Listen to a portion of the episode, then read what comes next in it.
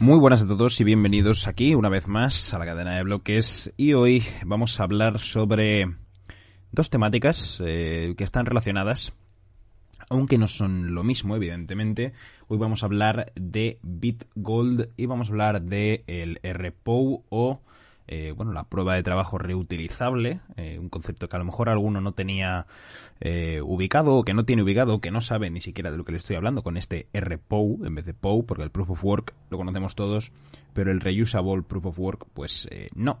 Y ahí es donde, pues ahora después echaremos un vistazo a qué es esto, cuándo surge, cómo surge y la importancia que ha podido tener bueno, en la historia de Bitcoin, ¿no? o en eh, historias paralelas que están relacionadas con las de Bitcoin, eh, como son, eh, por ejemplo, los personajes de Halfin y Nix Zabo, que ahora después pues hablaremos de ello ya que estos, estos dos conceptos, el de BitGold y el de RPO, pues están muy relacionados con ellos.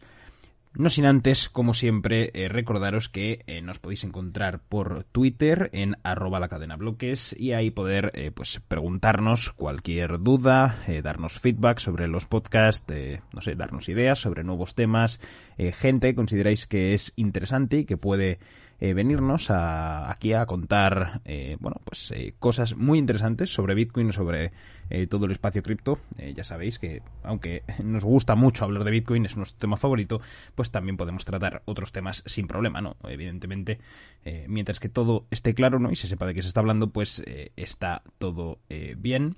Así que por ahí podéis hacer todo eso suelo responder a todo el mundo con lo cual eh, ahí me podéis encontrar.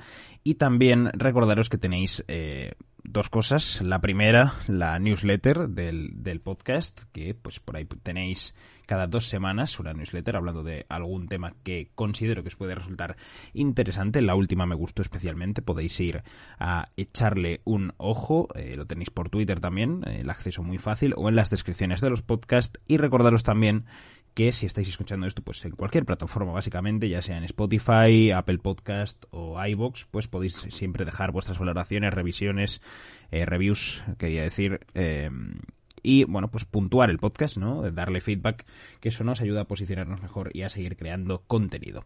Y dicho todo esto, eh, vamos a lo que nos ocupa y vamos a viajar atrás en el tiempo hasta 1998, donde nuestro querido Nick Szabo pues eh, diseña un, mecanismo para crear una moneda digital eh, descentralizada. Por aquel entonces esto era muy novedoso. No deja de serlo hoy en día, pero, pero ya nos hemos acostumbrado más ¿no? con, Bitcoin. Eh, pero por aquel momento esto era muy novedoso. y esa moneda digital descentralizada que se llamó BitGold, pues ya podéis entender, ¿no? plan oro, pero en bits, es decir, oro digital eh, que bueno, nunca llegó a implementarse. Eh, BitGold, digamos que nunca existió como tal, eh, fue, digamos, como un, un diseño, un, planteamiento para crear algo así, pero nunca llegó a crearse, con lo cual, pues, se ha considerado, o ha sido considerado por algunos como un precursor directo de la arquitectura que luego utilizaría Bitcoin para operar, ¿no? Al final, eh, bueno, esta estructura, digamos, de bits de oro que, planteaba Stavo, pues eh, básicamente era dedicar la potencia de una computadora, de un, de un ordenador, de un, bueno, de un, de un equipo informático a resolver eh, acertijos criptográficos y, bueno, pues con, digamos, esa red de BitGold, los acertijos resueltos se enviaban a un registro público eh, bizantino, tolerante a fallas, y así pues se asignaban pues una clave pública eh, del solucionador de, ese problema y cada solución se convertía en parte del próximo desafío, ¿no? creando pues una cadena eh, de propiedades nuevas y crecientes eh, y todo esto, digamos, todo este aspecto del sistema, pues proporcionaba una red que verificaba y marcaba la hora de, la emisión de las nuevas monedas, porque a menos que la mayoría de las partes aceptara nuevas soluciones, pues no podían comenzar con el siguiente rompecabezas. Esto es eh, lo que luego sería la validación en, los nodos de Bitcoin, pero vamos, esto es un tema eh, que habría que verlo luego. Básicamente, pues intentaba diseñar transacciones con una moneda digital y se encontraba con el problema del doble gasto. Eh, ¿no? Eh, pues una vez que se han creado eh, los datos, pues reproducirlos era cuestión de copiar-pegar, con lo cual la mayor parte de monedas digitales resolvían este problema al ceder eh, cierto control a una autoridad central, ¿no? Que, es el que realiza el seguimiento del saldo de cada cuenta. Es decir, eh, cuando nosotros hablamos de que sí, el doble gasto se puede dar en un banco, pues sí, se puede dar. Lo que hace el banco precisamente es eso, es ver que tú no te gastas el dinero de tu cuenta dos veces. Es decir, que ellos se apuntan, oye, mira, este tío se ha gastado eh, en un, no sé, en un viaje a Tailandia, eh, lo que sea, la cantidad X. Entonces, si tú vuelves a intentar gastar esa cantidad, te va a decir, oye, tú este dinero ya no lo tienes. Te lo gastaste en, yo que sé, una agencia de viajes o lo que sea. Entonces, es, es, ese tercero de confianza es el banco el que, digamos, que lleva tus cuentas y te dice, oye, este dinero no te lo puedes gastar porque ya lo has gastado. Pero en Bitcoin, pues evidentemente, eh, esto no existía o mm, se, se, creaba para que esto no existiese y en BitGold pasa lo mismo. Em, ahora vamos a hablar un poco de cómo veía eh, Nick eh, todo esto de, BitGold y él hablaba de que, eh, bueno, pues se le ocurrió hace mucho tiempo en un post que él publicó a finales de 2008, diciembre de 2008, y él publicaba que, bueno, que hacía mucho que se le había ocurrido esta idea y que el problema por el cual se le había ocurrido esta solución, ¿no? O al que estaba intentando dar solución, era que eh, a nuestro dinero, ¿no? El que actualmente eh, manejaban en 2008, que es el mismo, ¿no? Muy parecido a lo que manejamos hoy ahora, eh, pues tenía o, o, actualmente dependía de la confianza en un tercero para tener valor. Es decir, bueno, pues comentaba que como han demostrado un montón de episodios inflacionarios e hiperinflacionarios durante el siglo XX, eh, esto no es ideal, esto es una, digamos, un sistema eh, que tiene unos equilibrios muy delicados, eh, que bueno, básicamente como que es una bola de nieve que lentamente se va haciendo más grande y más grande y más grande, y llegará un momento en el que pudiese colapsar, con lo cual, del mismo modo, hablaba él que, con la emisión de billetes de bancos privados, que tenían, bueno, pues ventajas y desventajas, que sería otra alternativa a este sistema, también dependiendo de un tercero de confianza, con lo cual esto tampoco era una solución. Eh, los metales preciosos y los coleccionables que tenían, bueno, pues digamos una escasez infalsificable debido a pues lo costoso de, la creación de, estos elementos, pues proporcionó históricamente pues un dinero en que era en gran medida independiente de cualquier tercero de confianza, siempre y cuando puedas, eh, digamos, identificar fácilmente eh, ese material, ¿no? Es decir, si tú tienes, bueno, pues monedas de oro y tú sabes identificar qué es oro y qué no, pues, eh, bueno, no, no, necesitas que otro tercero te diga que es oro, ¿no? Eh, ni, y como son físicas, ¿no? Eran piezas que se, que se iban intercambiando de, bueno, digamos P2P, ¿no? En plan, era como el efectivo hoy en día, pues parecido. Pues al final sí que tenía como un valor que todo el mundo estaba de acuerdo en lo que era y permitía, ¿no? Comercio internacional, estas cosas, etcétera.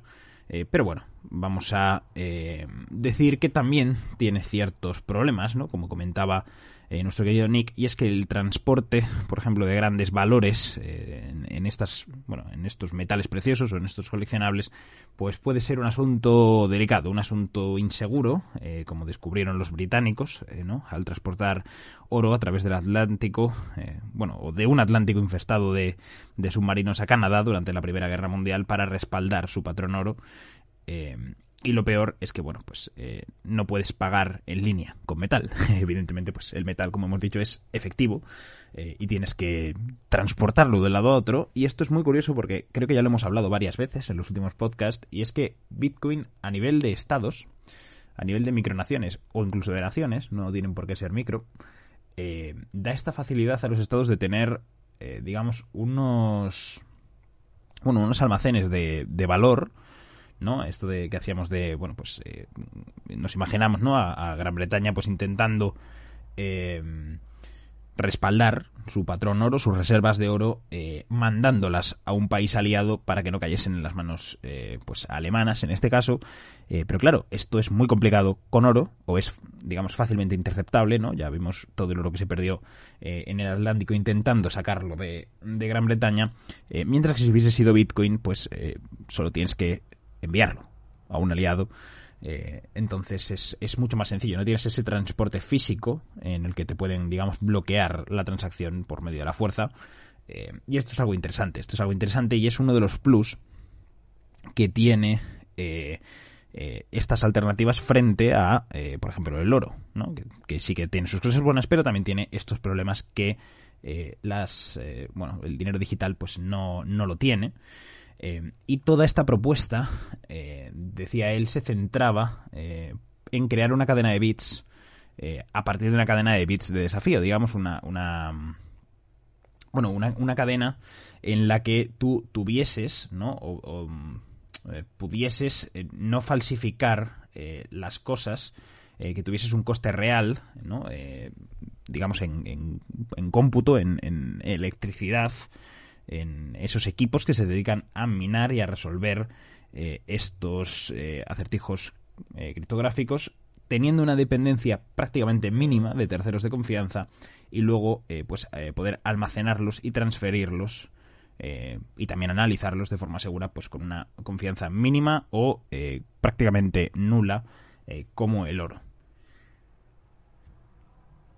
Básicamente aquí había bueno varios puntos clave el primero es bueno que se creaba una cadena pública de bits esta, esta cadena ¿no? Que, que, de la que hablábamos antes, eh, que sería pues no es, esa cadena de desafíos, ¿no? digamos, de, acertijos.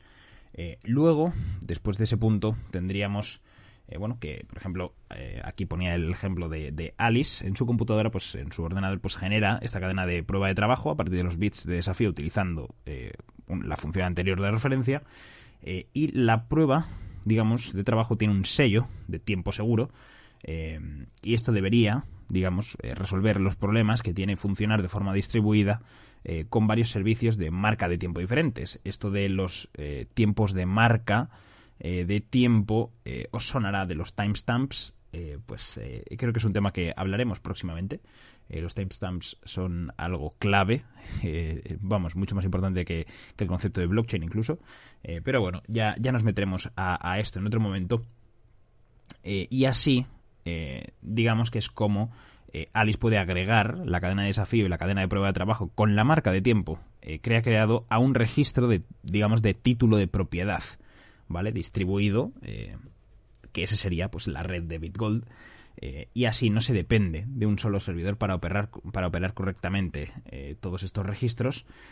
pero bueno, pues digamos que luego, pues, por ejemplo, pues Alice podría bueno, digamos que para verificar que Alice es la propietaria, ¿no? De, de, una serie en concreto, ¿no? De unos, de unos bits de oro particulares, ¿no? De unos bit goals, pues eh, digamos que Bob podría verificar esa cadena, eh, ¿no? Consultarla eh, en el registro de títulos y vería que efectivamente pues son de la dirección de, de Alice, ¿no? algo muy parecido a lo que nos encontramos hoy en día con, con Bitcoin pero bueno, tenía ciertos problemas, había un par de, asuntos que no terminaban de encajar en BitGold y aquí hablaba Nick de, bueno, la variante que había, bueno, digamos, sacado, ¿no? o llegado a la conclusión Hal Finney, que era una variante de BitGold que habían llamado RPO, es decir, prueba de trabajo reutilizable, bueno, o Reusable Proof of Work